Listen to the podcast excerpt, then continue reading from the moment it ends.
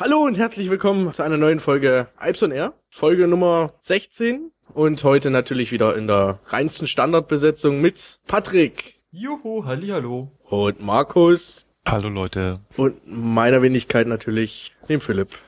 Die heutigen Themen, die wir so ein bisschen anreden wollen, sind, was Patrick gerade in Hannover so fröhlich vor sich her rangiert.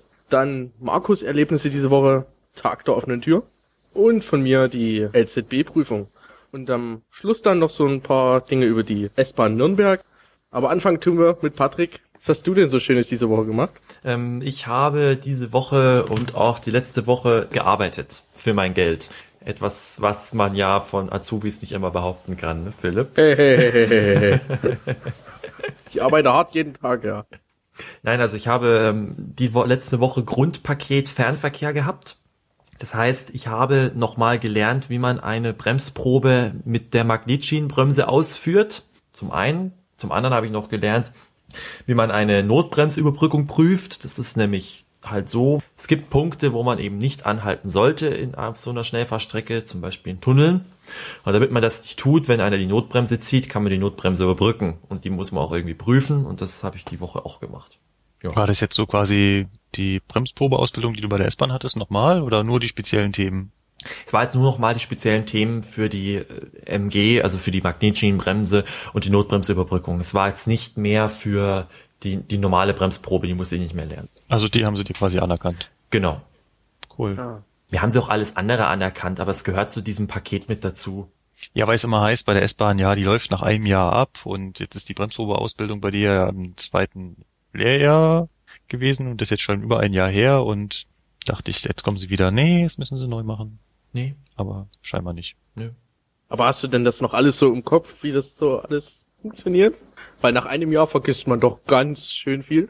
Also erstaunlicherweise hatte ich ziemlich viel im Kopf vergleichsweise. Also wenn ich mir da meine Kollegen angeschaut habe, die vor zehn Jahren ihre letzte richtige Bremsprobe oder so vielleicht mal gemacht haben, weil wenn man da jetzt S-Bahn fährt, fünf Jahre oder so, dann, dann hat man das Problem halt nicht. Die hatten echt schon daran zu knabbern teilweise. Die mussten sich das nochmal im Kopf holen. Vor allem, weil sie auch so viel geändert hat. Ja, man vergisst, man vergisst halt auch die Sachen, die man nicht benutzt. Das merkst du ja tagtäglich. Ja. Also ich habe, wir haben so viel in der App-Ausbildung gemacht. Davon ist mindestens die Hälfte schon wieder das ist echt grauenvoll. Und da hat man früher über die Lokführer gelacht, die draußen rumgefahren sind und das alles nicht wussten, was man gerade beigebracht bekommen hat. Und jetzt muss ich sagen, um Gottes Willen, ich hoffe, ich treffe keinen Eib, der mir vorhält, weil ich alles nicht weiß. und ich nehme mir auch immer wieder vor, mir tagtäglich die Richtlinien rauszuholen und wieder von vorne zu lernen. Aber irgendwie gibt's dann doch immer interessanteres. ja, also das habe ich gemacht die Woche was habe ich noch gemacht? Letzte Woche hatte ich äh, Baureihenfeststellung für die Baureihe 101 und äh, Steuerwagen. Das war ja bei dir ein bisschen kurios, ne? Weil du hattest die Ausbildung zur 101, die hast du ja noch bei der S-Bahn bekommen. Das hat damals ja noch geklappt, aber irgendwie ist dann die Prüfung unter den Tisch gefallen. Genau, die Prüfung, die ging leider nicht. Das ging aus organisatorischen Gründen nicht. Und deswegen habe ich jetzt beim Fernverkehr gefragt und die haben gesagt, ja, wir würden die Prüfung abnehmen. Die haben jetzt halt die Prüfung abgenommen und jetzt dürfte ich diese Fahrzeuge fahren, rein theoretisch. Und jetzt mal ganz doof gefragt, hattest du das Gefühl bei der Prüfung, du hast in der Ausbildung all das gelernt, was du gebraucht hast? Also fühlte sich das genauso an? Hattest du das Gefühl, das ist dieselbe Lok? die da, äh, die, die dir ausgebildet wurde und die geprüft wurde? Ist eine schwierige Frage. Auf der einen Seite hast du recht, Markus. Äh, es ist ein anderes Gefühl gewesen, weil die Anforderungen einfach andere waren. Also es läuft ganz anders ab, so eine Prüfung auf einer Baureihe, wenn du dann schon fertiger Lokführer bist, weil mein Gruppenleiter, der das abgenommen hat, der, der hat das ganz anders so gesehen auch. Und der hat dann auch so gesagt, na ja, du hast ja da ein Verständnis dafür. Und der hat mich sogar dafür gelobt, wie viel Detailwissen ich eigentlich über diese Lok habe, weil viele dann doch wohl, bei vielen ist es so, man lernt es sehr praktisch bei uns. Also es ist halt. Also du meinst, dass die Ausbildung einer, einer Baureihe für einen fertigen Lokführer anders aussieht als für den Azubi? Insofern, dass der Lokführer es mehr praxisorientiert lernt. Er soll das Ding halt vor allem fahren, während der Azubi es eher theoretischer durchgeht, weil bei ihm es unwahrscheinlicher ist, dass er das Ding fährt, aber es da vor allem darum geht, dass er die Grundlagen, die da drin stecken, versteht. Genau, also die Prüfung lief für, für mich sehr, sehr praktisch ab und auch die Tage davor, wo ich darauf vorbereitet wurde nochmal oder wo auch, wo ich mich nochmal darauf vorbereitet habe, da habe ich Dinge gemacht, die habe ich vorher nie gemacht. Also da ging, da kam zum Beispiel mein einer Chef, mit dem ich da eine Schicht mitgefahren bin oder die ich dann halt auch gefahren bin, wenn da so eine Lok war, dann hat er gesagt, ja, jetzt drückst du halt mal ein bisschen auf, dass man da da den Zug kuppeln kann und solche Sachen. Und ich stand da so davor, äh, ja, Leute, ich habe das noch nie gemacht. hast halt äh, in der Ausbildung in der S-Bahn hundertmal durchgenommen, wie funktioniert da eine Bremsprobe und was muss man da genau beachten und was funktioniert da im Hintergrund und sowas tagtägliches wie das Aufdrücken, das äh, macht man natürlich bei der S-Bahn nicht, weil mit dem Wagenpark hatte man da mit der Lok ziemlich wenig zu tun. Ja, also diese Lernkurve war für mich nochmal eine ganz, ganz steile weil du mhm. Sachen machen musst, die, die für alle so selbstverständlich sind. Also mein, mein ja. einer Chef hat so gemeint, ja, du kannst doch die Lok, du kannst doch die Baureihe im Grunde. Also wenn jetzt das so gewesen ja. wäre, da, da war, wenn da irgendeine Störung gewesen wäre, ja, dann hätten wir das halt so und so und so gemacht und dann stehst du so davor, ja. ähm, ja, ich bin zwar fertiger Lokführer vielleicht, aber ich fühle mich gerade nicht so wie ein fertiger ja, Lokführer. Ich, ich, ich kann das zu 100% nachvollziehen. Ich glaube, mir ging das bei dem Wechsel zu Regio genauso, dass man, dass da Abläufe dabei waren, die für andere Lokführer alltäglich sind. Und du als S-Bahner oder als S-Bahn Azubi kommst da an und sagst, ja, nee, habe ich als Azubi nie gebraucht und habe ich auch als S-Bahner nie gebraucht. Also sowas wie Aufdrücken gibt's halt bei der S-Bahn nicht. Ja, das, das sind so, das sind so Lappalien, wo du, wo du so davor stehst. Und ja. vor allem, was ich so toll finde, ist dieses, ähm, dieses Vertrauen dann da auch darauf, dass man sagt, ja, du bist jetzt der fertige Lokführer und da kommt dann kein Chef mehr oder oder ähm, Ausbilder oder sonst irgendwas und sagt dann so, ja, du bist zwar, du bist jetzt Azubi und ähm, ja, ich muss dir das nochmal zeigen und so weiter, sondern man nimmt das dann so hin, dass man das dann kann. Ja.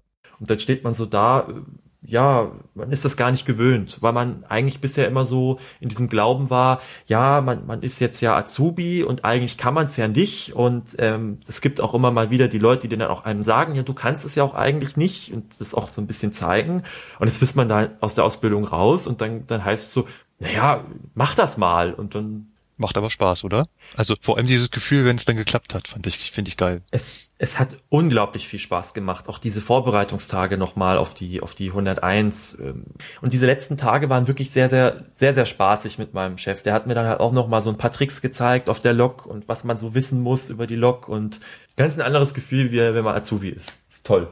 Macht Spaß. ja, und ich habe meine Feststellung geschafft, dass ich darf jetzt wirklich Steuerwagen und Lok fahren. Was ist das ganz genau für ein Steuerwagen? 296 und 271. Das sind diese Intercity-Steuerwägen. Einmal in der, glaube einmal in der DB-Variante und einmal in der DR-Variante oder sowas, ne? Richtig, die DB-Variante ist die mit den Luftfedern. Müsste mal, muss man darauf gucken, die hat so Luftfederkissen und die DR-Variante, die hat noch so Drehfalltüren hinten. Ah. Mhm. Ach, das ist der Unterschied, okay. Genau. Ja, jetzt haben wir endlich mal jemanden, der sich da auskennt. Ja. und wie geht's jetzt weiter? Ja, also mein Grundpaket Fernverkehr habe ich jetzt fertig. Also bisschen so die Wagen kennengelernt, die Drehgestelle und die Bremsproben, wie ich schon erzählt hatte. Und jetzt geht's dann weiter mit Einweisung nächste Woche. Ich fahre nach Hildesheim wahrscheinlich zur Nachtschicht. Da geht's dann darum, da gibt's einen Nachtzug, der wird dort rangiert. Also da kommen, kommt ein Zugteil aus Hamburg, ein Zugteil aus Berlin und die müssen dort zusammengefügt werden. Und ein anderer Zug, der andere Zug, der aus München kommt, der muss auseinander gemacht werden, dass dann wieder die wegfahren können nach mhm. Hamburg und Berlin. Und mhm. da ist man als Rangiebegleiter unterwegs. Das heißt, man ist halt hinten auf dem, also man ist hinten, also vorne am Zug, wenn halt hinten der Lokführer fährt. Ne? Ja. Und das, da werde ich Einweisungen machen und dann habe ich in den nächsten Wochen noch Einweisungen auf dem Rangiergelände bei uns und dann halt bei die Rangierbegleiterausbildung, die mir ja noch fehlt, weil man sie bei der S-Bahn München leider nicht macht. Und ja, das wird dann wohl Ende Februar sein. Und ist schon absehbar, wann du allein verantwortlich ganz normale Schichten arbeitest? Sobald ich den Rangierbegleiter habe. Also okay. ab Ende, Anfang März wahrscheinlich. Weil ich ja jetzt dann schon die Einweisung Rangierbegleiter mache und dann schaue ich mir das halt nochmal an. Das ist auch nicht so kompliziert. Also Hildesheim ist da schwieriger wie Wolfsburg. Und wenn man das dann eben fertig hat, dann kann man das machen. Die Ausbildung zum Rangierbegleiter. Rangierbegleiter heißt, du bist dann der, der äh, immer am anderen Ende des Zuges drauf ist und wenn ich dann rückwärts setze, mir ansagt, wie viel noch Platz hinten ist. Ja, genau. Also ich bin der, der hinten auf dem Zug sitzt und dann dir sagt, wie lang du noch fahren darfst. Ich habe auch noch so einen Luftbremskopf dabei. Das ist so eine so ein Kopf. Also das ist im Grunde genommen so ein, so ein Kopf. Das ist ein Metallteil mit einem beweglichen Endstück, was mit einer Schnur äh, verbunden ist. Und wenn man jetzt an dieser Schnur zieht, dann wird Luft aus dieser Hauptluftleitung, die für das Steuern der Bremse ja zuständig ist, äh, herausgelassen und dadurch kann ich dann auch bremsen. Ja, nutzt du aber nur im Notfall, falls der da hinten nicht reagiert. Genau, also im Regelfall sagt man dem Lokführer ja die Längen an und der bremst dann selber ab irgendwann. Wenn man dann sagt, ja, es sind noch zwei Wagenlängen, ist noch eine Wagenlänge, dann wird der irgendwann langsamer. Wenn der aber dann immer noch mit 25 kmh oder wie schnell das dann auch ist, fährt, dann kann man da ziehen und wenn der dann immer noch nicht bremst, dann kann man auch da durchreißen. Dann hat das, das hat also so eine Notbremsfunktion und dann bleibt der Zug halt stehen. Ne? Ja. Und das ist dann auch sehr abrupt. Wo du gerade die Längen erwähnst, weißt du, wie lang eine Länge ist? Ja, so 25 Meter. Also eine Wagenlänge. Wenn du das ja, aber weil, das ist nämlich lustig, das hat mir mein, mein, mein Ausbilder erklärt. Da gibt es nämlich unterschiedliche Ansichten, wie lang so eine Länge ist. Also wenn man zurücksetzt und der Lokführer ist vorne auf der Lok und der Rangierbegleiter jetzt hinten, dann gibt's immer die Funkverbindung und dann heißt es halt noch fünf Längen, noch vier Längen, noch drei Längen und dann ist halt immer die Frage, wie lang ist eine Länge? Und da gibt es zwei unterschiedliche Ansichten. Bei dem einen, wie du sagst, ist so eine Länge so eine Intercity-Wagenlänge, wie sie jetzt lang sind. Das sind so ungefähr 27 Meter. Jo. Oder 26 Paar Ketchte oder so. Jo. Früher war aber eine Länge ganz anders. Also die Originallänge waren ja die alten Fernverkehrswagen, diese zweiachsigen. Mhm. Das ist eigentlich eine Länge, wie sie ursprünglich mal existierte. Und es gibt halt noch äh, alte Rangierer, die nehmen diese 15 Meter, was es dann ungefähr sind, als eine Länge. Was natürlich mal eben 10 Meter Unterschied sind. Ja, deswegen würde ich auch immer sagen, eine Wagenlänge, aber dann halt auch wirklich so eine, ich würde immer mich daran orientieren, was hat der für Wagen dran am Fahrzeug, weil das kann er mal am besten einschätzen. Ja. Gerade bei, bei der S-Bahn haben wir das auch ein paar Mal gemacht, so zurückgesetzt und dann hat einer hinten gesagt, wie lange es noch ist und der hat dann auch gesagt, eine Länge. Welche Länge meint er jetzt? Äh, die vom 423 oder? ja.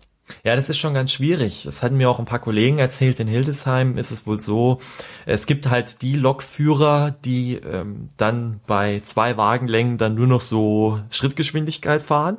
Und dann ja. gibt's die Lokführer, denen sagst du eine Wagenlänge und dann fangen die noch nicht das Bremsen an. Die fangen dann so an, wenn du dann sagst, ja, noch zehn Meter vielleicht. Mutig.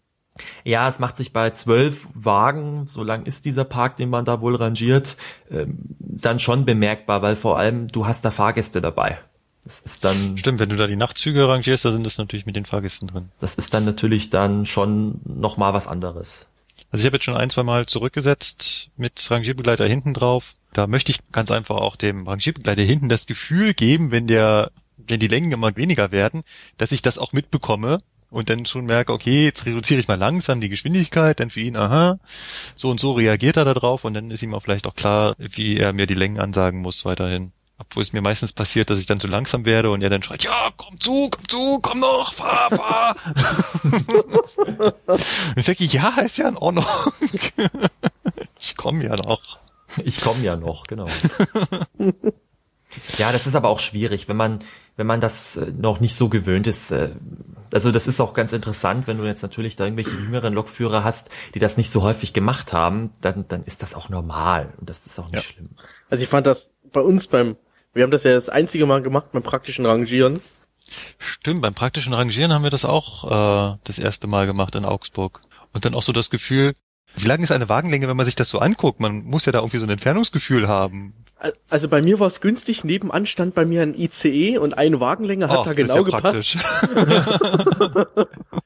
Ansonsten war das bei uns so immer so, ja, noch sechs Wagenlängen, noch fünf, noch vier, noch ja. drei, noch zwei, noch eine. Aber ich fand, Weil der Abstand dann immer kürzer wurde und irgendwie passten die Wagen dann gar nicht mehr da rein. Also ja. ich habe das mit dem ICE nebenan top war das.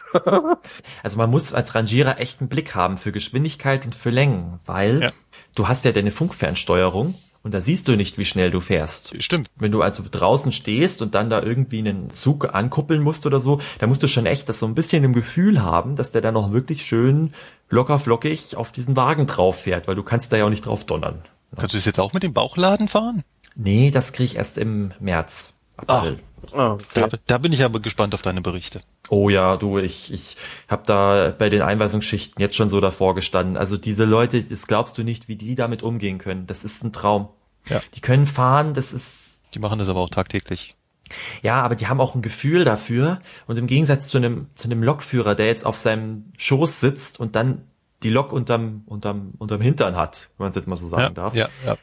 Hast du das ja nicht bei einer Fernsteuerung. Du kannst es ja rein nur sehen und du musst Ja. wirklich wissen, wie schalte ich jetzt da auf, dass das Ding dann entsprechend fährt. Und dann reagiert auch noch jede Lok anders. Eine 360 fährt so und eine 360 fährt anders. Und Wie das bei den Loks immer so ist ist, gerade wenn schlimm. ein bisschen älter sind.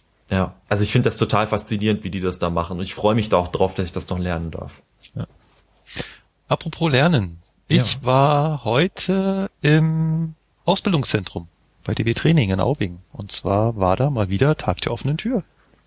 Ihr könnt mich jetzt fragen, wie es war. Ja, wie war's Wie denn? war's denn? Es war voll. Ich glaube, letztes Jahr war es im Juni, diesmal war es schon im Februar. Da nutzt die DB immer den, den, den, den Anlass, die Ausbildungsberufe so ein bisschen vorzustellen. Das heißt, man kann sich dort anschauen, wie da die Mechatroniker arbeiten, wie da die Elektriker arbeiten, wie auch die KVler, also die Kauffrau, Kaufmann für Für Verkehrsservice heißt ja, das. für Verkehrsservice. Ja, äh, man sieht, ich habe mich für den Beruf nicht wirklich interessiert. äh, auf jeden Fall werden diese Ausbildungsberufe dort vorgestellt und unter anderem natürlich auch der Ausbildungsberuf des Eisenbahners im Betriebsdienst, Fachrichtung Lokführer und Transport und auch Fachrichtung Fahrweg. Und dort ist auch die S-Bahn anwesend. Und da habe ich doch mal die alten Kollegen gegrüßt und vorbeigeschaut und es war richtig voll. Da waren also ganz viele, vor allem Eltern mit Kindern. Ich glaube, da waren die Eltern immer die treibende Kraft. So wirkte das da stellenweise. Und zwar diesmal sogar an zwei Tagen, bereits am Freitag, also gestern, war es für Klassen, die sich, also für Schulklassen, die sich vorangemeldet haben, geöffnet. Und dann war es für heute so ganz frei, da konnte man einfach so hingehen und da durchlaufen. Und als großes Highlight, und ich glaube, das ist, damit hätte man die Jungs da auch freiwillig hingelockt, man durfte Simulator fahren. Da stehen ja unsere beiden großen Simulatoren, also der 101 Simulator und der 423 Simulator.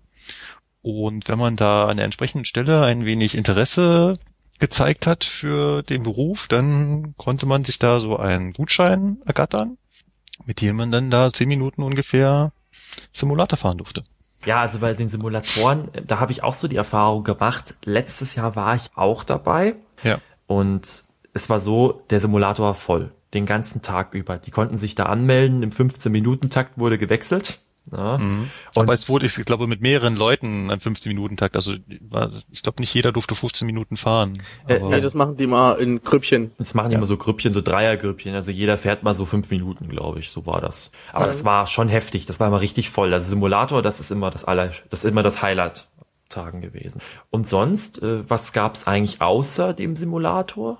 Die Werkstattler zeigen halt immer, was sie können. Da die Elektroniker bauen immer irgendwas auf. Die haben da so eine kleine Modelleisenbahn, wo sie so die Steuerung dafür machen. Die metallverarbeitenden Berufe zeigen da, was sie können und basteln auch immer was. Und da kann man auch überall Hand anlegen und mitmachen und man kriegt was gezeigt. Also wenn man sich dafür interessiert, ist das auf jeden Fall spannend, aber die ist nicht so mein Ding. Ich habe mich mehr für den Simulator interessiert.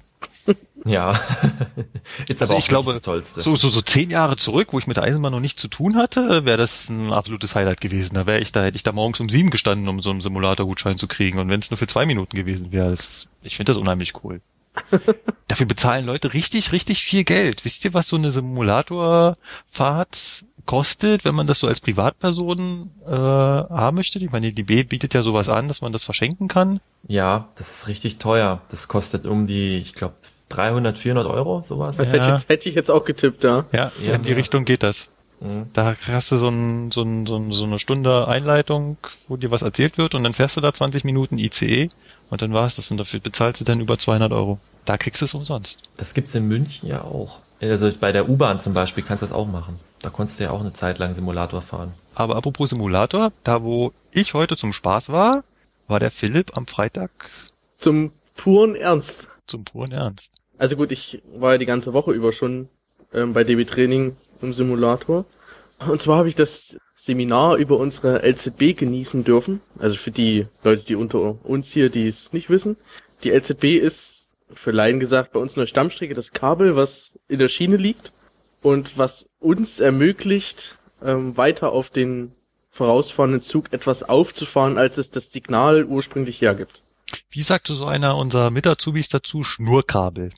Das Schnurkabel auf den Schwellkörpern. oh, gut. Das habe ich noch nicht gekannt. Alles klar, jetzt weiß ich, wie das geht. ja, und da waren wir dann, also waren wir eine Frühgruppe, also das sind immer sechs Leute, die da hinkommen. Ja, und da hieß es dann 6.30 Uhr da sein, bis 14 Uhr. Vorm, vorm Frühstück haben wir meistens Theorie gemacht. Also am Anfang Urschleim, LZB, was, was ist es, was ermöglicht es ist. Ja, und dann nach dem Frühstück ging es auch schon los mit den ersten Simulatorfahrten. Und das ganz Witzige an diesem Simulator ist, er bewegt sich ja. Der also, wackelt so schön hin und her, ja. Ja, schön. genau. Das ist doch nicht schön. Äh, genau, und es gibt ja dann solche Leute wie Patrick. Ja. Die finden das überhaupt nicht schön. Nee. Da ist er nicht der Einzige. Also im ersten Mal, wo ich Simulator gefahren bin, in München ist, also auf diesem 423 Simulator bei der LZB-Ausbildung, ist mir echt ein bisschen wummrig geworden, ein bisschen übel. Einer mit unseren Mitazubis ist da rausgekommen, der war kreidebleich. Oh. Hat nicht viel gefehlt und er hätte den nächstbesten Papierkorb äh, sich entleert. naja, und da war ich der Dritte, der fahren durfte. Und dann haben wir, kamen die ersten beiden raus und haben so gesagt, oh nee, das ist nix, das ist nix. Und ich habe denen da mal vertraut, habe gesagt, gut, ich vergleiche ohne diese Bewegung. Das finde ich noch unangenehmer. Und ich habe mir dann gedacht, oh Gott, da merkst du ja gar nichts vom Fahren da. Also da ähm, legst du den Fahrbremsschalter ganz vor und du siehst nur, wie sich dieser Bildschirm, also wie das Bild so auf dich zukommt, aber du merkst nichts. Oh Gott, es kommt direkt auf uns zu. Das Schaf kommt direkt auf uns zu. ja, und ähm, am nächsten Tag, an dem Dienstag, da habe ich mir dann gedacht, nee, heute machst du das mal mit Bewegung. Hab das dann mit dieser Bewegung gemacht. Das war absolut geil. Also, das war super. Ja, der bei uns so gleich rausgekommen ist, der hat das für die nächsten Tage war das deaktiviert. Da hat er auch drauf bestanden. Und jedes Mal, wenn die Fahrt bei mir zu Ende war, so die letzten Meter, hat der Instruktor schon das Ding wieder in den Ruhezustand zurückversetzt, ja. also die Ausgangsposition und die Treppe hinten rangefahren und dann hört er halt auf zu wackeln, obwohl du eigentlich noch fährst. Dabei ist mir dann schlecht geworden wenn einem das plötzlich dann fehlt, man, also das Auge äh, arbeitet die ganze Zeit synchron mit deinem Gleichgewichtsgefühl, weil er wackelt halt mit und das Auge merkt ja, das Auge sieht, du beschleunigst und er wackelt halt mit und daran gewöhnst du dich halt und plötzlich fehlt einer dieser Sinne. Dann wird dir schwindelig. Ja, genau. es, es ist es ist, es ist vor allem total affig. Du musst dir erstmal angucken, welchen Winkel da teilweise dieser Simulator einnimmt. Das ja. kriegst du innen drin gar nicht mit. Du meinst ja. immer, das ist so fast eben und so. Es ist total heftig. Wenn man das von außen sieht, da denkt man so, Gottes Willen, der fällt ja gleich runter vom Stuhl, weil das so, so einen steilen Winkel einnimmt teilweise. Also, herrlich. Und man verbringt da ziemlich viel Zeit drin, oder? Na, wir haben, also, wir sind, haben halt bis zum Frühstück Theorie und dann ist jeder zweimal gefahren dauert, also eine Fahrt von, pa also du fährst ja immer von Pasing zum Ostbahnhof auf der Stammstrecke. Und die ersten Fahrten sind halt als durchfahrender Zug ohne Halt. Ja. Und wenn die dir da am ab zweiten Tag Störungen einbauen, ja, das dauert dann schon mal 20, 25 Minuten. Ich finde, nach diesem LZB-Kurs hat der Simulator so ein bisschen an Reiz verloren. Vorher war das immer sowas, oh, da würde man jetzt also, also bevor ich hier in den DB-Training-Räumen irgendwelche Theorie mache, setze ich mich doch lieber in den Simulator und fahre da irgendwie. Aber nach diesem LZB-Kurs, wo du jeden Tag da äh, bestimmt äh, anderthalb Stunden mindestens drin gesessen hast, da habe ich gesagt, okay, Simulator reicht jetzt. Naja, als ich am, als ich dann so an dem Freitag nach der Prüfung rausgekommen bin, habe ich mir dann so gedacht, oh ja, jetzt könntest du eigentlich noch mal eine Runde, ne? Echt? Okay. ja, doch, ich habe mir so gedacht, naja, das war's jetzt schon? Hä? Wie jetzt? Boah. Aber apropos Prüfung, bist du ja. da mit einem Lächeln rausgegangen oder nicht? Ich bin mit einem völligen Zufriedenheitslächeln rausgegangen. Also Und der Prüfer war, hat dich auch mit einem völligen Zufriedenheitslächeln angeschaut. Der Prüfer war begeistert. der Prüfer hat gesagt, ich bring die Ruhe mit, die der Beruf braucht. Das ist schick, ja. Das heißt, du hast bestanden. Ich habe bestanden, ja, ja. Hat deine ganze Gruppe bestanden? Ja. Boah, cool. Alle sechs bestanden. Ja, gab's ja so Gruppen, die sind da nicht ganz so erfolgreich rausgegangen. Ja, nicht so richtig, nee. Also was mir aufgefallen ist damals in diesem LZB-Kurs, ist, dass sich da sehr stark die Spreu vom Weizen trennt. Also wenn du jetzt jemanden hast, der im Betriebsdienst schon leicht unsicher war und in der Ausbildung bisher so mittelmäßig durchgekommen ist soweit und dann in die LZB kommt und dann von diesen Betriebsabläufen, wie das jetzt ohne LZB ist, jetzt nicht so die Ahnung hat, also so so halbwegs halt immer so in allem so geschrammt an jeder Prüfung, aber halt durchgekommen der fällt da, also der, der wird da gnadenlos ausgezogen in dieser, in dieser Woche. Das ist so wobei, viel Stoff, den du da lernen musst. Das wobei, war schon heftig. Also, wobei ich ganz ehrlich sagen muss, wenn du da super aufpasst im Unterricht und deinen Simulatorfahrten super hinkriegst, bist du super vorbereitet. Aber du musst halt wirklich aufpassen. Also es ist, wie Patrick schon sagte, extrem viel Stoff, aber du musst dich wirklich konzentrieren. Ja. Das ist eine Woche, da musst du wirklich mal wieder am Ball bleiben. Also da ist, wenn du einen Tag schon verpasst hast, halbwegs, dann, dann das ist, das ist tödlich in diesem Kurs gewesen. Ja, genau, genau. Aber so der Kurs eine Woche ist super. Also wenn du so einen Trainer hast wie ich, kann man, kann das nicht schief gehen. Was ich noch sagen wollte zu dem Freitag, da war ja dieser Tag der offenen Tür für Schulklassen. Ja. Und ich habe früh mit dieser, mit der Verantwortlichen dort gesprochen, da kommen 500 Schüler und dann soll man noch eine Prüfung machen. Habt ihr was von mitbekommen? Also, waren die zu also, hören oder? Also ich habe es mitbekommen, in Leim stand ich da und da stand ich vom LZB halt und da. Also du standest ja nicht wirklich in Leim, sondern. Naja. also virtuellen halt. Simulator am Leim. Der simulierte Leimbahnhof, ne? Ja. ja, genau. Und dann und dann wurde mir der Befehl diktiert vom Fahrdienst, also von dem Instruktor, der spielt Fahrdienstleiter, alles spielt er. Ja. Und da hat man doch, das, die Leute auf dem Gang, die hast du schon deut, äh, deutlich gehört als ich dann rausgekommen bin, habe ich mir dann gedacht, oh, jetzt blackst du einmal kurz im Gang rum, aber ich habe es dann doch nicht gemacht. Da kommt das sind doch realistische, das sind doch realistische Bedingungen. Ich meine, ja. im, in der Realität hast du womöglich auch eine Schulklasse hinter dir, die rumbrüllt. Also von daher. Ja, ja. Ja. Ja, und dann, dann war es ja noch die, die Schulklassen, die haben sich ja immer ganz sehr gefreut. Die wollten ja auf den Simulator. Und dann mussten wir die leider enttäuschen, dass wir da sind. Und nach uns kam ja schon die Lokführer zur Überwachungsfahrt. Ja. Ja, da hättest du doch aber ein paar Schüler bei dir hinten mitnehmen können, oder? Ah, alles. Ja, natürlich, natürlich. natürlich. Hätte ah, mir nichts der, ausgemacht. In der Prüfungsfahrt, ja. Ja, Philipp macht das nichts aus, der kann das alles. Ja, ja, ja. Wir haben doch gerade gehört, er hat die Ruhe weg. Die, die man für diesen Job braucht. Ja, so hat mir das mein Instruktorenprüfer gesagt. Also ich weiß noch, in meiner Prüfung habe ich mich so ein bisschen verhaspelt immer. Ich wollte dem jetzt sagen, dass ich aus der LZB jetzt wieder raus bin und dann habe ich irgendwie, also ich hatte so einen leichten Sprachfehler. ja. ja, das war irgendwie komisch. Was denn für Sprachfehler? Naja.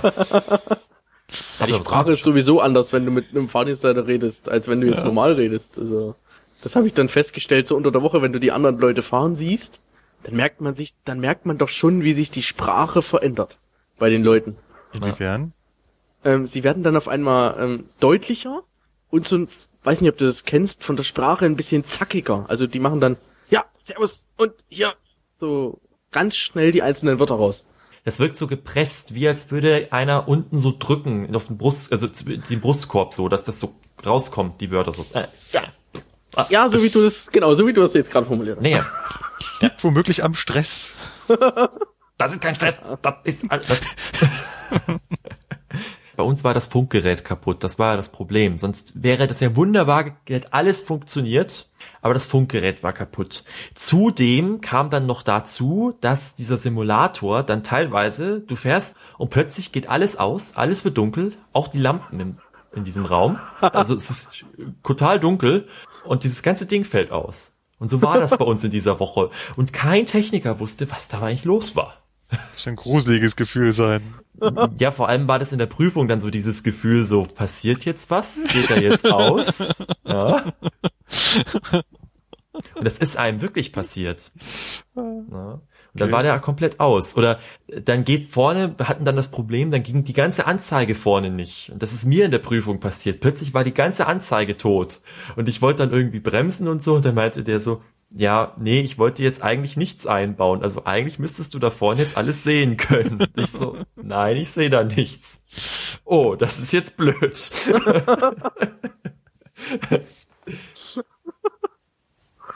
Auch nicht schlecht. An dem Donnerstag hatten wir noch so eine riesengroße Chaosfahrt gemacht. Und das war auch, da stehen wir Hackerbrücke und dann diskutieren, schreien wir den Fahrdienstleiter richtig an, ne? da waren wir zu dritt auf Führerstand. Da haben wir den richtig angeschrien, was, dass wir jetzt endlich mal einen Befehl möchten. Und dann ist uns doch eingefallen, ach nee, den brauchen wir ja gar nicht. Das ist peinlich. jo. Was mich auch immer sehr gestört hat, war diese Fahrgastinformation. Die ist nämlich irgendwie so ein bisschen laut und so ein bisschen Oh, still. ja. Ja. Also vielleicht mal für alle, die das nicht kennen, ich mache es jetzt einmal nach. Also die kam dann so, nächster Halt, Leim. So Patrick, super schön nachgemacht, genau so ist Ja, es. Es ist nicht das Original.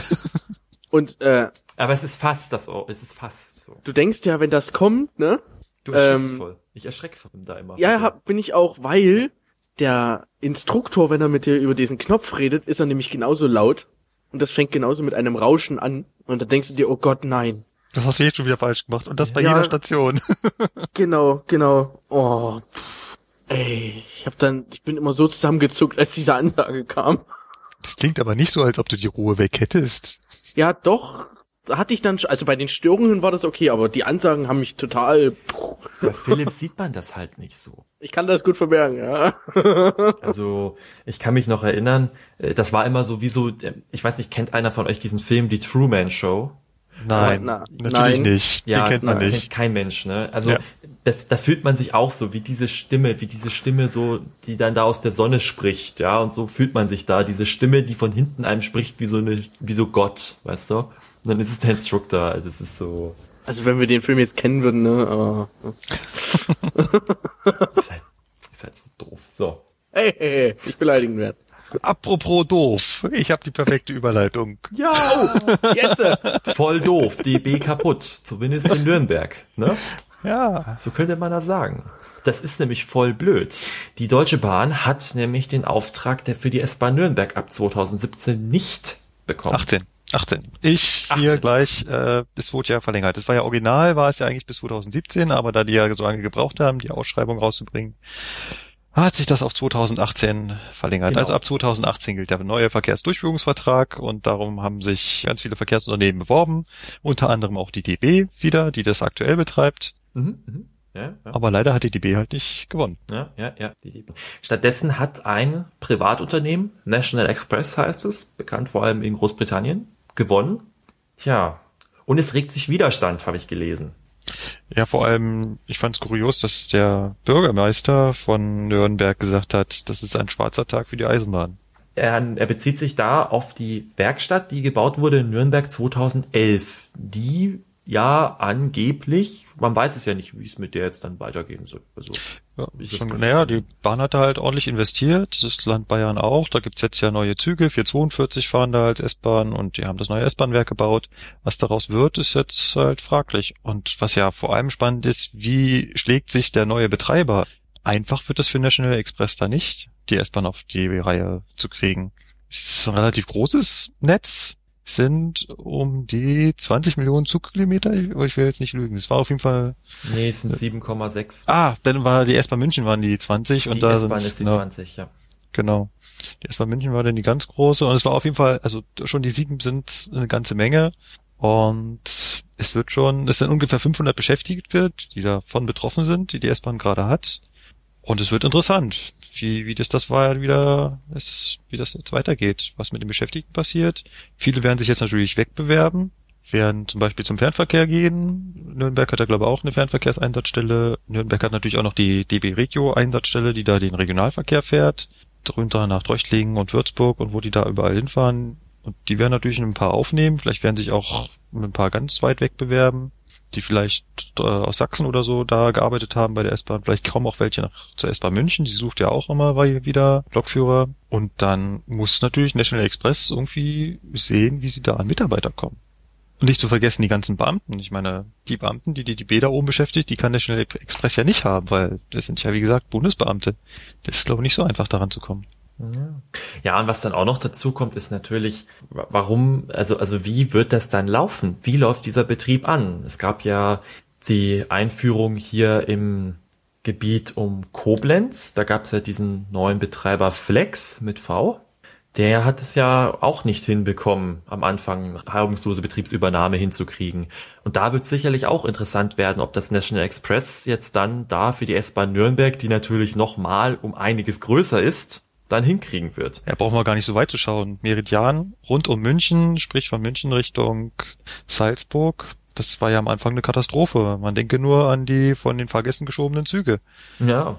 Von daher, es ist schon, und der Zeitplan ist auch knackig. Wir haben jetzt Anfang 2015, Ende 2018 sollen die Züge fahren. Das, die Züge werden jetzt erst noch bestellt. Jetzt läuft noch die Einspruchsfrist. Der DB, die muss natürlich National Express auch noch abwarten.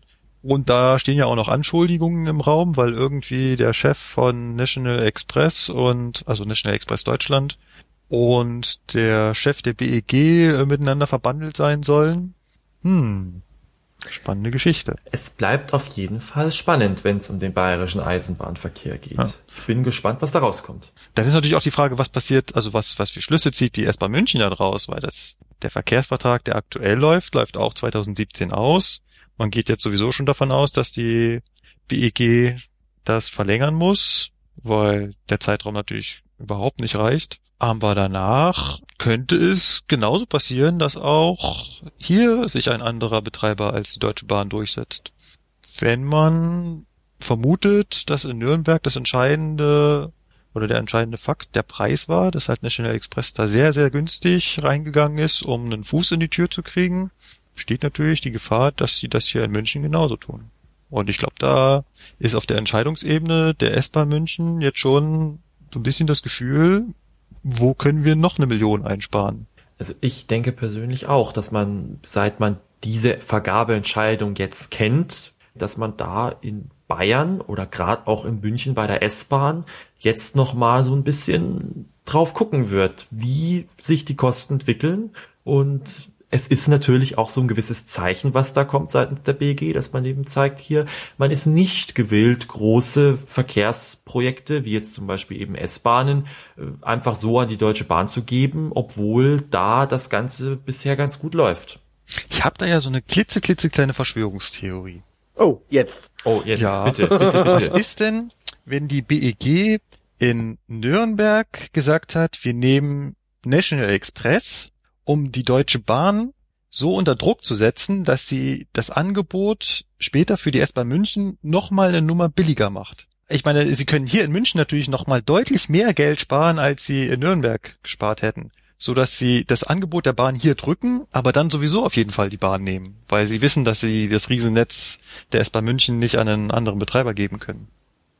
Also ich glaube ehrlich gesagt eher, dass die BG die S-Bahn Nürnberg als Pilotprojekt sieht, um zu schauen, wie funktioniert das dort, dass ein privater Betreiber ein S-Bahn-Netz betreibt. Man muss jetzt fairerweise auch dazu sagen, es gibt bereits einen privaten Betreiber für ein S-Bahn-Netz und zwar für das hier in Bremen. Das wird nämlich von der, ich glaube Nordwestbahn fährt das oder so. Also ich glaube eben persönlich, dass man bei der Bayerischen Eisenbahngesellschaft eben dort einen Testballon gestartet hat man sich das jetzt angucken will und dann prüft, wie man jetzt die S-Bahn München auch entsprechend in Teile schneiden könnte, die man ausschreiben kann. Das hat man ja in Berlin auch gemacht. Gut, da ist es wohl so, dass alle Teile wieder die Deutsche Bahn erringen wird, aber trotzdem kann ich mir vorstellen, dass es kommen wird. Aber auf jeden Fall ist es mutig.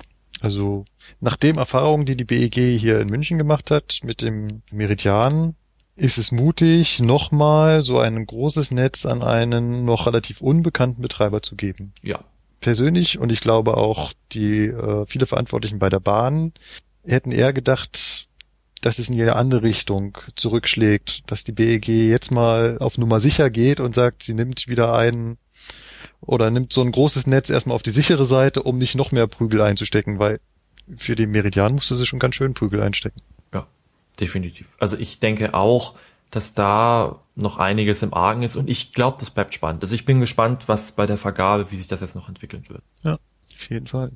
Wo wir gerade schon bei dem S-Bahn-Artikel sind, es gab noch einen S-Bahn-Artikel, diesmal zur S-Bahn München. Und zwar ging es da um den Bahnhof Ebersberg. Als ich den Zeitungsartikel zugeschickt bekommen habe, musste ich ja sowas von schmunzeln. ich muss das mal vorlesen. Wir verlinken das auch in den Show Notes. Also, B-Zeitung, zu schnell unterwegs, Ausrufezeichen. S-Bahn rammt Prellbock. München, Rums. Weil ein S-Bahn-Fahrer zu schnell unterwegs kam, krachte der Zug gegen einen Prellbock. Ergebnis drei Verletzte. Das passiert, wenn der Lokführer unterwegs zu schnell kommt. Ne? Das passiert, wenn der Lokführer unterwegs zu schnell kommt. Und das auch noch in Ebersberg. Also das ist schon. mein Gott. Man sagt ja nicht umsonst, das ist der Verschweinehügel. Ne? so ein Saukram. Ja, so eine Schweinerei. Okay, Ja. was ist passiert? Kurz zur Erklärung, der ganz viele Hörer, die nicht aus dem Raum München kommen. Ebersberg liegt im Südosten von München, ist die Endstation der S4 Und S6 mittlerweile? und dort ist, sind, gibt es zwei Gleise, ein durchgehendes Hauptgleis, also die Strecke ist eingleisig und das eine, es gibt halt ein durchgehendes Hauptgleis und ein abzweigendes Stumpfgleis. Und mit unseren S-Bahn-Zügen müssen wir quasi bis ans Ende dieses Stumpfgleises fahren, weil der Abgang von diesem Bahnsteig ist halt am Ende und dann hält man natürlich möglichst nahe an diesem Prellbock an, damit unsere Fahrgäste nicht so weit laufen müssen. Für die S-Bahn gibt's dann natürlich eine gewisse Beschränkung an der Geschwindigkeit, mit der man da reinfahren darf. Das ist so wie bei jedem Stumpfgleis und das 30 kmh, mit dem man da reinrollt. Und wenn man sich dann dem Prellbock nähert, bremst man natürlich respektive immer weiter ab, so dass man kurz davor dann nur noch mit Schrittgeschwindigkeit unterwegs ist und dann anhält. Meistens fährt man da auch nicht so nah rauf. Das ist je nach Lokführer unterschiedlich. Der eine fährt ein bisschen näher, weil er meint, das unter Kontrolle zu haben. Der andere halten halt viel, viel weiter weg an. Irgendwo so zwischen fünf bis zehn Meter Entfernung landen dann aber doch die meisten. Es gibt nur wenige, die sich da näher rantrauen. Ich habe auch mal geschaut, so richtig eine Vorschrift habe ich nicht gefunden, wie weit man wegstehen muss. Ich weiß, in der Ausbildung hat man mir erzählt, äh, bleibt spätestens fünf Meter vor dem Prellbock stehen. Habt ihr da was äh, zu gehört? Also uns, also uns wird es unterschiedlich beigebracht, aber ich mache das immer so, dass ich den Prellbock sehen kann. Also dass ich ihn immer noch sehe, weil das sind meistens so, wie du sagst, fünf Meter. Ja. Das reicht auch. Genau, Wie ist es bei uns bei der Bahn? Die Sicherheit ist an erster Stelle, ist und bleibt an erster Stelle. definitiv. Die Frage ist, warum das jetzt dort passiert ist, können wir auch nicht klären. Wir wissen es nicht. Ich habe von dem Ereignis auch nur aus der Zeitung erfahren und auch Ja. alles andere weiß ich nicht. Ich habe auch versucht, die Lausche aufzuspannen, wer denn der 27-jährige Triebfahrzeugführer, der hier im Zeitungsartikel erwähnt wurde, ist. Habe ich auch keine Antwort zu bekommen. Von daher, für mich gibt es zwei Varianten. Entweder der Lokführer hat wirklich gepennt und hatte irgendwas anderes im Kopf oder er hat einfach nur falsch reagiert. Es gibt so ein Phänomen, dass wenn man merkt, man muss jetzt schnell anhalten und dann die Bremsart wechselt zu einer stärkeren Bremse, dann gibt es so einen Moment, wo der Zug sich ungebremst bewegt. Und wenn er das natürlich im falschen Moment macht, dann wird der Abstand zum Prellblock plötzlich schlagartig viel, viel kürzer. Was da aber links passiert ist, wir, wir wissen es nicht. Was ich aber definitiv sagen kann, ist, der S-Bahn-Fahrer war nicht zu schnell unterwegs, er ist auch nicht gerast und ist, er ist auch nicht dagegen gerammt, sondern es waren, wenn dann noch, naja, maximal 5 kmh, wie er da drauf gefahren ist. Ja. Also man sieht auf einigen Bildern auch äh, so ein bisschen was vom Zug. Der ist halt mit seiner Mittelpufferkupplung auf diesem Prellbock. Der Prellbock ist extra dafür gebaut für diese Mittelpufferkupplung. Dann kuppelt er quasi auf diesen Prellbock drauf. Dann hat der Prellbock dahinter eine Federung, die scheint vollständig zusammengedrückt worden zu sein, denn man sieht rechts und links vorne am Triebzug so ganz kleine Einbuchtungen, also Eindrückungen, da scheint der Prellbock noch gegengekommen zu sein. Und er hat den Prellbock so vielleicht 30 Zentimeter verschoben, würde ich sagen, so wie man das auf den Fotos erkennt. An dem Tag hat irgendwie Schnee gelegen und ähm, man sieht halt unten ein Stückchen äh, schneefreie Schiene. Ich denke mal, das ist so der Bereich, der, den der Prellbock zurückgeschoben wurde. Inwiefern es vielleicht auch mit dem Schnee zu tun gehabt hat, was unten am Fahrzeug dran ist, wir wissen es nicht. Aber der Zeitungsartikel dazu ist wirklich cool. Wie gesagt, wir verlinken ihn in den Shownotes. Dann würde ich sagen, wir könnten uns nochmal unterhalten über unsere Leserzuschriften. Wir haben jede Menge Leserzuschriften wieder bekommen. Und die erste Frage, wie schafft es ein Lokführer, einen Zug perfekt an einem Bahnsteig anzuhalten, auch wenn es stark regnet oder schneit? Finde ich, passt ganz gut zu Ebersberg.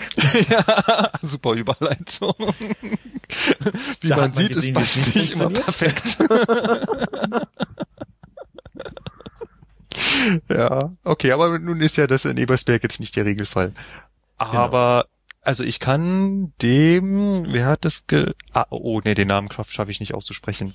Äh, vielleicht den Au- Au- Auel, also tut mir leid, aber er ist mir... Also ich kann dem Jungen nur mal äh, raten, sich mal an den Bahnsteig zu stellen oder wenn er mal mit der Bahn fährt und genau darauf zu achten, wo denn die Züge halten. Sich mal vielleicht eine Kachel auf dem Boden zu merken oder vielleicht den Mast von, von einer Laterne, um mal zu schauen, wo der Zug zum Stehen kommt und er wird feststellen, die wenigsten Züge halten wirklich an derselben Stelle. Besonders nicht im Fernverkehr. Also im Regionalverkehr gibt es einen Haufen Tafeln, wo drauf steht, bei wie vielen Metern der Zug halten muss. Die gibt's auch im Fernverkehr, aber leider nicht so häufig. Das heißt, beim Fernverkehr ist das ganz lustig. Man muss im Grunde, wenn man den Bahnsteig antrifft oder anzielt, auf die erste Anzeige gucken, wo drauf steht, wo dieser Zug vom Wagenstand her stehen soll. Denn es gibt keine Unterlage, die man als Lokführer kriegt, wo drauf steht, dieser Zug soll in diesem Abschnitt Ja. am Bahnsteig halten. Ja. Also man muss da wirklich mit so einem Adleraugenblick jetzt gucken, okay, A bis F, okay, ich fahre jetzt bis F. Mal ganz kurz als Hintergrund. Es gibt natürlich schon Vorschriften, wo der Zug stehen soll. Da gibt es zum einen die wichtigste, alle Türen müssen am Bahnsteig sein. Das Genau. ist die allerwichtigste. Und dann gibt's noch die sogenannten H-Tafeln, also kleine Schilder, da ist ein großes H drauf. Und dann ist diese Stelle die, wo die Spitze des Zuges halten muss. Dann gibt es diese H-Tafeln oft noch mit Zusatz, Zusätzen, mit so einem kleinen Schild darunter oder darüber. Für Zuglängen bei der S-Bahn München steht da manchmal auch äh, Vollzug, Kurzzug, Langzug drauf. Das ist halt so eine Spezialität. Sowas ähnliches gibt es äh, bei der S-Bahn Berlin auch. Da steht zum Beispiel 24X drauf. Das heißt dann, ähm, das sind halt die Züge mit 24 Achsen. Aber im Regelfall stehen da vor allem auch im Fernverkehr halt Meterzahlen drauf. Aber es gibt halt auch Bahnsteige, da steht keine Haartafel. Und da könnte der Zug halt theoretisch bis Bahnsteigende fahren. Was natürlich fahrgasttechnisch sehr ungünstig ist, weil wenn so ein Zug nur 200 Meter lang ist, es aber ein 400 Meter Bahnsteig ist, hm, kommt nicht gut. Von daher muss man dann, wie Patrick schon gesagt hat, ähm, Schätzen. Ist schätzen, was, was steht auf den Anzeigen drauf, weil auf den Anzeigen steht ja oft, in welchem Bahnsteigbereich es hält. Es ist auch ganz viel Erfahrungswerte, was man so beim Streckenkenntnisfahren mitbekommen hat. Dann fragt man die Kollegen, wo haltet ihr immer an? Von daher trifft man meistens schon den Bereich, wo die meisten Züge halten. Es gibt so ein paar Fälle, mir fällt das zum Beispiel immer in Mehring auf. In Mehring gibt es so Hinweistafeln, das ist noch so ein Fall, der etwas neuer. Da gibt es keine Haartafeln, sondern da ist am Bahnsteig nur markiert eine Meterzahl. Das ist immer in 50 Meter Abständen. Das ist so ein Hinweis für den Lokführer, wenn dein Zug so und so lang ist, könntest du in dem Bereich irgendwo anhalten.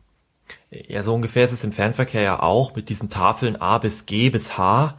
Du weißt eigentlich immer, dass diese zwei Tafeln immer zwei Wagen auseinander sind, also immer 50 Meter. Naja. Ne? was, was ich noch zu äh, Mehring sagen wollte, wenn ich da mit einem 140 Meter Zug ankomme, fahre ich halt immer bis kurz vor die 150 Meter Tafel. Das Lustige ist nur, jedes Mal stehen sogar 10 Meter hinter dieser Tafel die letzten Fahrgäste. Was sagt mir das? Die meisten Lokführer fahren 10 Meter über diese Tafel.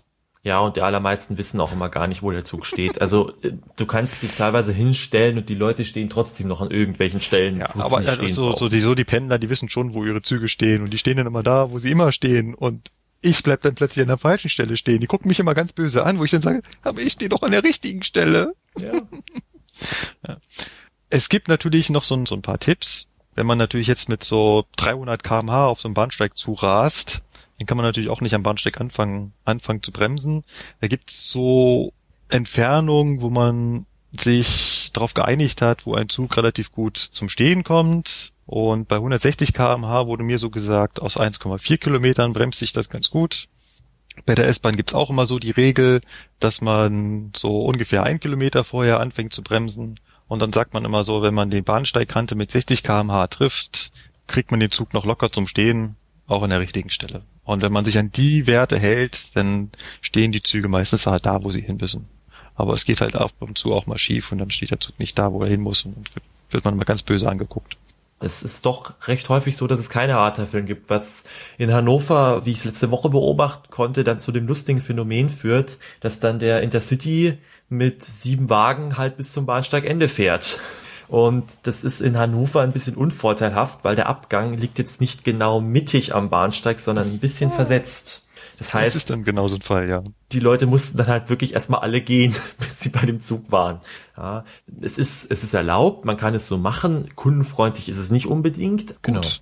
Dann hat der gleiche, ich stolper jetzt schon wieder über den Namen, die zweite. Frage gestellt. Der Auel oder Auel. Wie gesagt, nochmal Entschuldigung. Kennt ihr Susi? Wenn ja, wie findet ihr es? Ich muss an dieser Stelle gestehen, Susi ist so ziemlich der Grund, warum ich bei der Eisenbahn bin. Ich muss gestehen, dass ich mit Susi, das, weil ich weiß, was es ist, aber es nie bisher gespielt habe. Oh, da hast du was verpasst. Man kann Susi nicht spielen. Nein, Susi ist eine richtige Simulation, ja. Richtig, die spielt man nicht. Äh, ja, also ich habe über Susi das, das Eisenbahnfahren kennengelernt. Ich habe über Susi das Eisenbahnfahren gelernt und kann auch nur jeden Azubi dem Tipp geben, wenn er Susi richtig fahren kann. Das heißt, alle Signale, die es da gibt, beherrscht und auch die Bremseinrichtungen, die da existieren, beherrscht, dann fällt ihm die Ausbildung leichter. Vor allem was die Bedienung der PZB und der LZB betrifft, hilft einem Susi da sehr. Ja, das stimmt. Ja. Das glaube ich auch. Es ist halt da sehr, sehr nah an der Realität. Auch wenn's beschissen aussieht. Susi 3 hat eine bessere Grafik.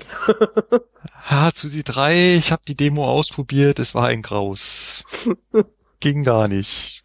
Also ich kann Susi nur empfehlen, es macht Spaß, wenn man über die Grafik hinwegsehen kann. Obwohl die Führerstände fand ich immer cool, weil die Führerstände sind ja echte Fotos. Und, Ja, äh, nur, nur teilweise animiert, ja. Ja, teilweise. Ja, aber zumindest die Lichter sind immer gut animiert. Ja, aber also wie gesagt, die Führerstände sehen cool aus und die Strecke sieht halt bescheiden aus, weil die Grafikengine dahinter kennt keine Texturen. Kann halt nur Farben darstellen. Ich meine, es reicht ja. Es, du sollst dich ja mehr auf das Fahren und den Zug konzentrieren als.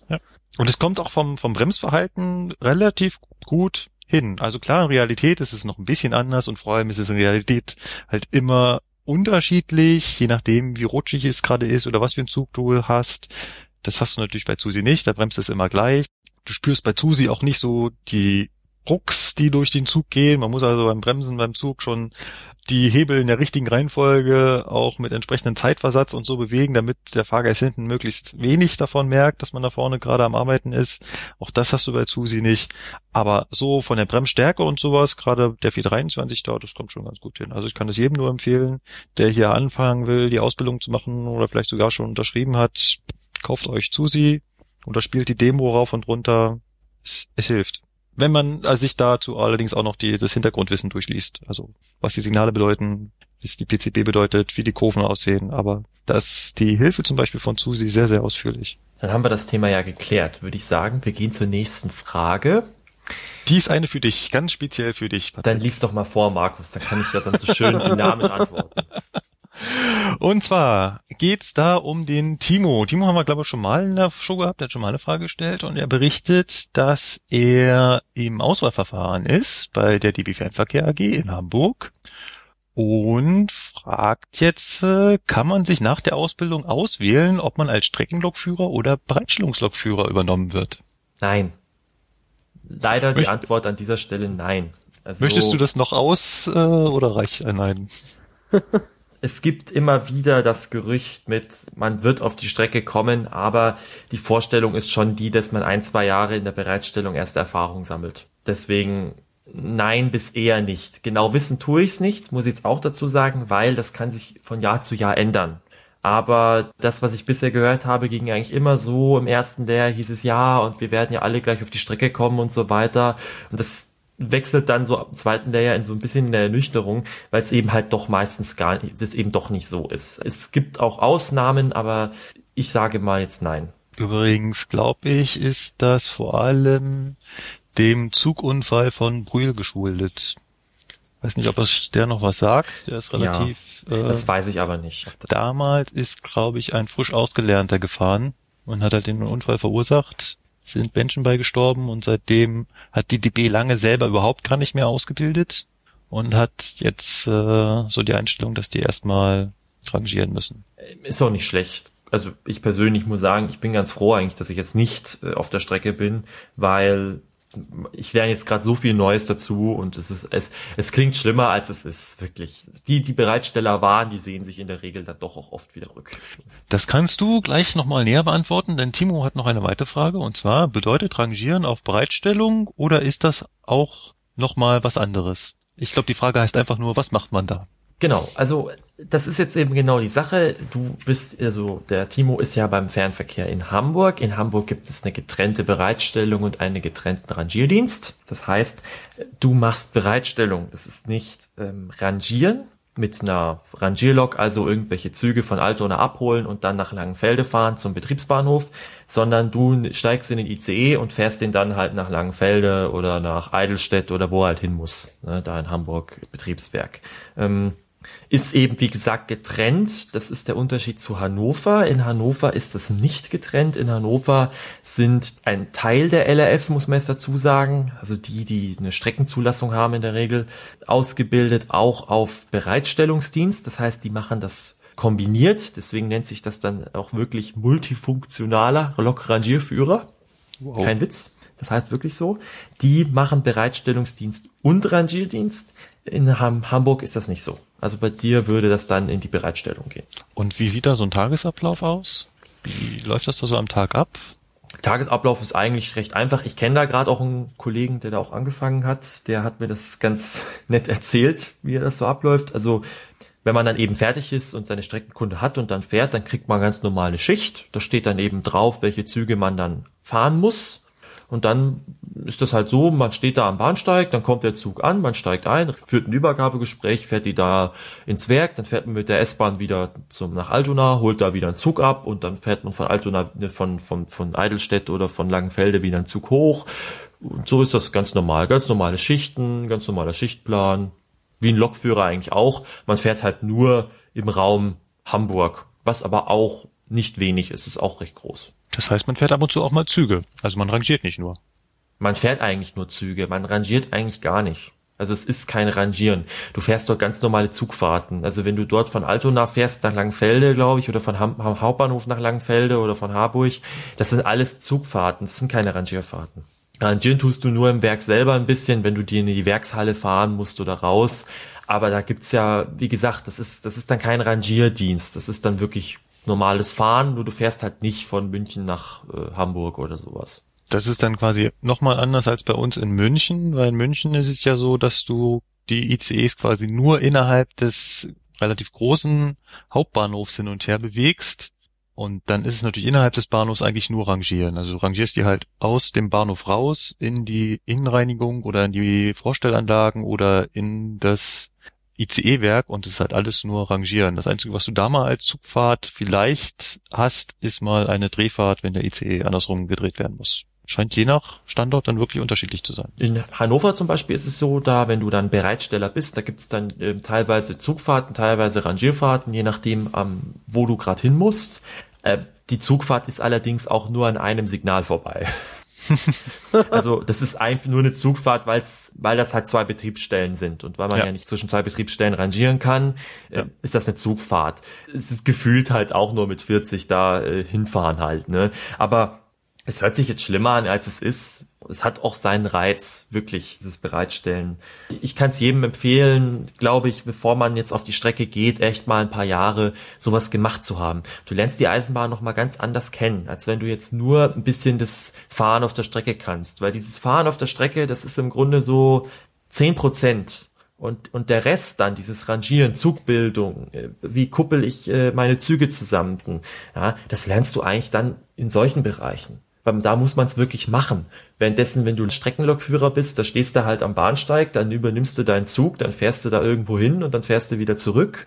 Du musst ihn dann vielleicht auch mal eine Zugprüfung machen, eine Bremsprobe, ja, aber es kommt wesentlich seltener vor, als wenn du jetzt wirklich in Bereitstellung arbeitest oder mal GD. Ich sehe, also, du bist von deinem Job noch begeistert. Ich bin von meinem Job äh, überzeugt, ja.